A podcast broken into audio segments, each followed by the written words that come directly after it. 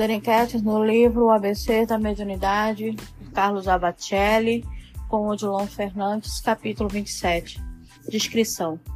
Tanto quanto lhe seja possível, o médio há de cultivar a descrição no trato com a mediunidade.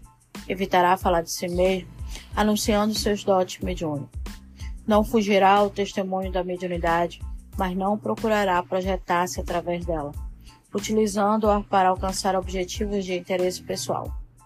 A mediunidade será a fonte cristalina que manterá intocada, não tisnando-a com o lodo das próprias mazelas que lhe rondam as margens.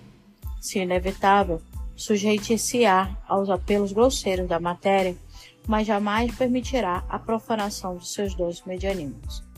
Exercerá a mediunidade sem personalismo e pretensões quaisquer, não vulgarizará o sublime, atirando pérolas ao corpus. Faça-a respeitar para que a mediunidade que seja portador seja respeitada. Perguntar-se-á a si mesmo se não estará agindo de maneira inconveniente, induzindo os outros à descrença em vez de inspirá-los na fé.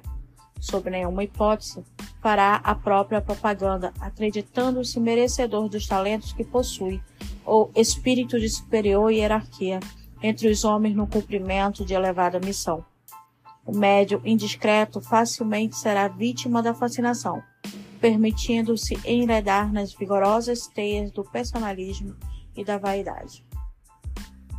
Aqui o médio, todos nós devemos ter cuidado com a questão do nosso orgulho. Eu sou médio. E a vaidade de eu sou médio de tal função.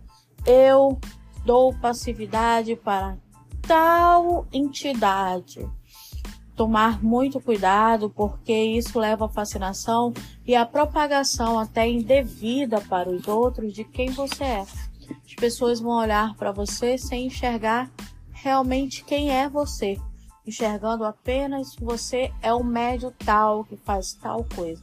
Devemos tomar muito cuidado e trabalhar para que a nossa vaidade exacerbada frente ao orgulho de tal causa seja o caminho da nossa própria queda. Então vamos lá, até o próximo capítulo.